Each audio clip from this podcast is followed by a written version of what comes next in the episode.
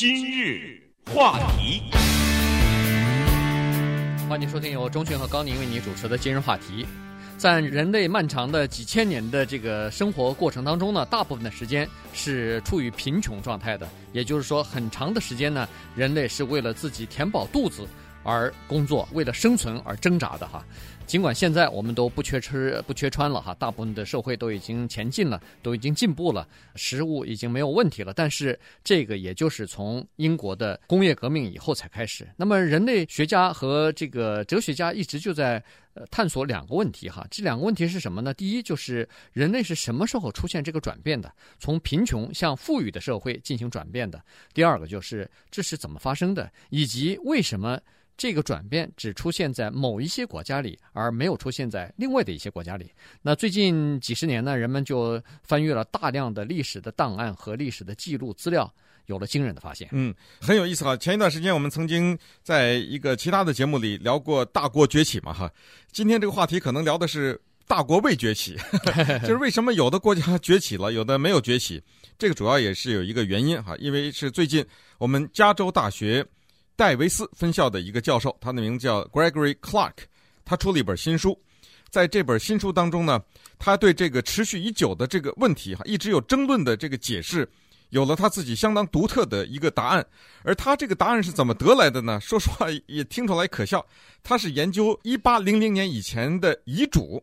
研究出来的这个，他专门研究收集了大量的遗嘱，得出了一个特别有意思的一个结论。所以呢，我们今天就跟大家聊一聊这本书，看看他提出了哪一些新的论点来。对，这个非常有意思哈。呃，他实际上是说社会的变迁为什么会在英国出现工业革命？这个主要是人口的结构出现了变化。怎么这么说呢？因为他研究了大量的历史的文献，哈，从一二零零年一直到一八零零年，英国的几乎所有的有关于经济方面的数据，他都收集了，哈。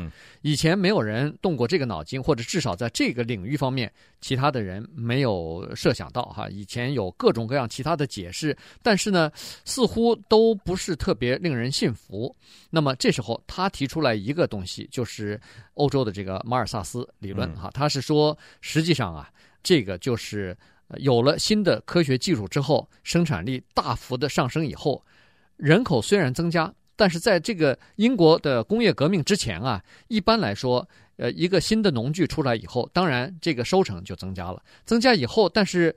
随之而来的就是人口的增加，所以呢，把剩余的粮食又吃完了。吃完以后，人们又恢复到原来的那个收入的水平，又过着赤贫的生活，就是周而复始。这么几千年以来啊，一直是这个样子，永远摆脱不了人口的这个圈套。对，那么这个圈套叫什么呢？这个在人口学上叫做马氏陷阱。呃，马氏陷阱就是说，你随便你怎么发达，我都能有人来把你吃掉。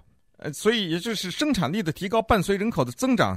那么你所提高产生出来的剩余的这一部分又被吃掉了，对。那么被吃掉了以后的结果是怎么样呢？平均的人均收入又降回到原点，等于您那个提高科技的发展白发展了，对，又回到过去了。所以周而复始就造成了这么一种叫做马氏陷阱，这是非常有名的一个理论。那么在这本新书。叫做《A Farewell to Arms 》，他这个谐音海明威的那个书啊，叫做《永别了旧疾》。海明威那书叫《永别了武器》。我们加州大学戴维斯分校的这个 Gregory Clark 在这个新书中呢，他就分析了这个道理，说：那么既然有这个马氏陷阱，那么为什么在英国的工业革命以后发生了这样的变化？是什么道理使得这个马氏的陷阱或者马氏的圈套啊？得到破产了哈，就是终于科技的发展、生产力的提高呢，超过了人口的发展。那么这样人均的收入也就提高了。因为这个里面统计数字还是很说明问题的。一八零零年是一个重要的一年，因为这是十九世纪初英国工业革命即将就产生大的能量的时候哈。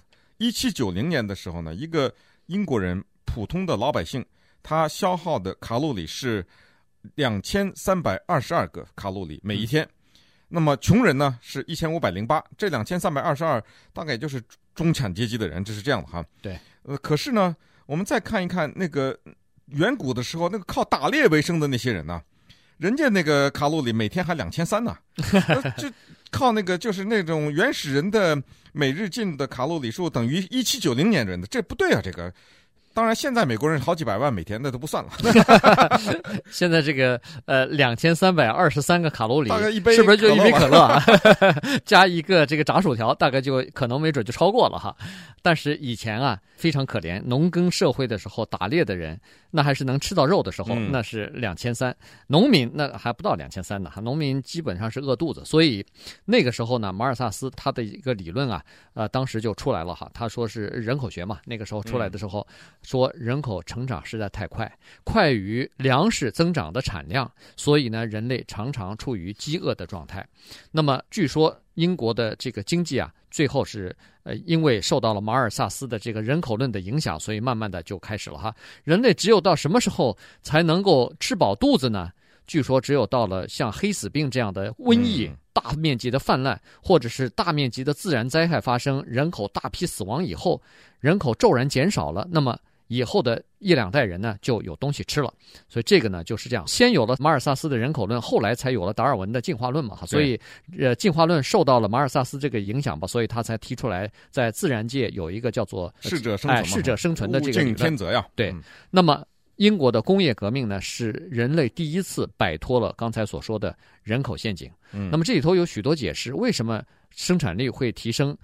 那当然，这里头有经济方面的解释，也有政治学方面的解释，但是都不能令人满意。所以呢，我们的这位戴维斯的大学教授啊，呃，Mr. 呃 Clark 先生呢，他就对当时伦敦的一个这个千千万万的这些遗产啊，以及这些人死了以后他们的财富和他们后裔之间的关系进行了一番调查。对，他为什么会从这个关系下手呢？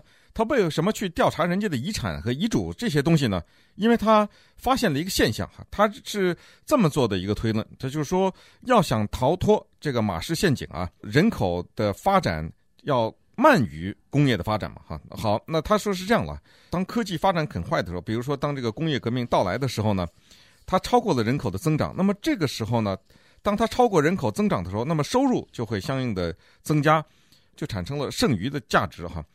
那么这个时候再加上如果有什么瘟疫什么这些，就人口就会出现短时间内的骤然的减少。那么就要填补这个人口减少的这个空白。什么人填补这个空白呢？理论上讲，他研究当时工业革命刚刚发生之前的英国。其实这狄更斯的小说已经看过，那完全是一个黑暗的一幅图画嘛。那个人生活在臭水沟里面哈，这个在那个狄更斯的《双城记》这个小说的一开始，当时的那一个凄惨的描述，在《雾都孤儿》这个小说里面，那孤儿院里面的那惨不忍睹的景象都有哈，所以他就得出一个假设来：如果当时的英国是这样的话，那么农民就应该大量的向伦敦这样的城市里面移居啊，向这个地方迁徙，这样的话呢，他们就活下来了。那么，所以是不是说后来人口当中混杂的农民的成分就更多？因为富人很多都死掉了嘛，人口增长跟不上。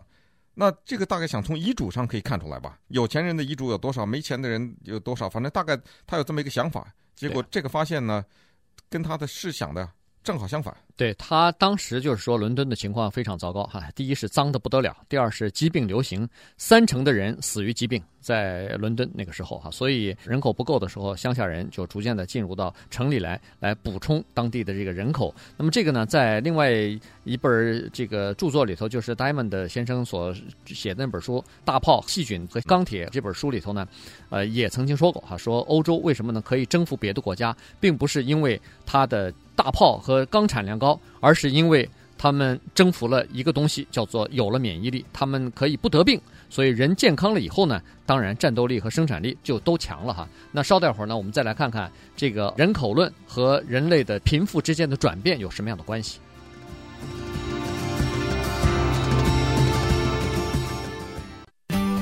今日话题，欢迎继续收听由中讯和高宁为您主持的今日话题。这段时间跟大家讲的呢是。人类在发展的过程当中，什么时候摆脱了贫困？什么时候走向了这个所谓的富裕？哈，这个呢，分水岭应该是英国的这个工业革命。那么，为什么会在英国产生呢？Clark 先生是 UC Davis 的一位呃历史学家哈，他就对英国进行了大面积的研究，主要是调查那个时候的遗嘱哈，进行了统计，有钱人。他突然发现是有这样一个问题，或者说是这样一个优势，就是他们繁殖的后代比较多。好，那基本上是可以肯定的哈，有钱人他养得起啊，嗯，所以他可以繁殖的后代比较多。同时呢，他有钱又把自己的财产传给了这个后代，那么他们的后代又繁殖的比较多。于是，在一七零零年的时候哈，到一八零零年的时候呢，英国的整个的社会当中开始出现了有钱人后代。大面积的产生，也就是说，中产阶级开始出现的这个情况了。在那个时候啊，人们就突然发现，哎，突然兴起了一些中产阶级的一些思想和行为。你比如说，要求减少暴力；你比如说，要求大家都识字，要求长时间的工作，同时也要求，哎，开始有存钱的概念了，不是吃光用光这种思想了哈。所以，慢慢的呢，这个社会开始有了储存，有了积蓄。对，这个是他对这个东西的一个解释哈。所谓的大国崛起，他的解释就是英国这个国家为什么能够崛起。他是说，是从中世纪开始，有一些贵族呢，他们开始慢慢的没落啊。当然，当这个贵族没落的时候，他们就从贵族变成现在我们说的中产阶级了嘛。他们不再是上流社会了。但是这不是瘦死的骆驼还比马大呢嘛？所以 他下面的这些人，他想起昔日的辉煌啊。想想自己家过去的那个有钱的时候，看看墙上挂的那祖先的画啊，这个心里就是有一股这个勇气，就或者是有一股动力，就是要回到那个当年的光荣去嘛。所以这就是中产阶级他们生活的最大的动力，就是勤劳，他们的自律啊，他们对教育的这个重视。其实今天何不如此呢？真正的讲究教育的，真正的把时间花在后代身上，那都是中产阶级嘛。他们想脱离这个阶层，所以。这个呢，对促进英国的工业革命也是很有帮助的。也就是当工业革命爆发的时候呢，按照马氏的这个陷阱的说法是，当人类的生产力大幅度提高、效率大幅度提高的时候，随着人口的增长，所以会消耗掉。但是有了中产阶级意识呢，把所产生的剩余的物资就没有。很快的消耗掉，他们懂得了怎么样的再投资，怎么样的这个金钱再发挥更大的作用，它让它再产生出更多的钱来，怎么能够通过储蓄来使后代继续来享受？呃，所有的这些呢，就促成了它发展的速度更加的快速。对，同时在英国的工业革命之后啊，生产力真是大大的提高了哈，所以基本上已经快于人口增长的速度。所以这个时候呢，呃，人类的这个储存、人类的收入也开始大幅的上升。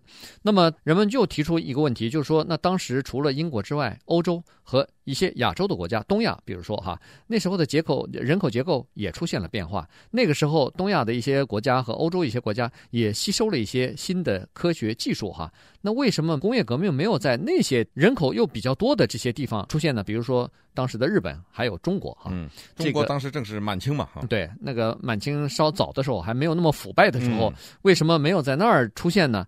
哎，他这个解释当然又是从人口学的解释来说了哈。说日本呢，他当时的呃，比如说呃武士吧，幕府人员，然后中国的清王朝这些地方呢，这些人首先人比较少，第二。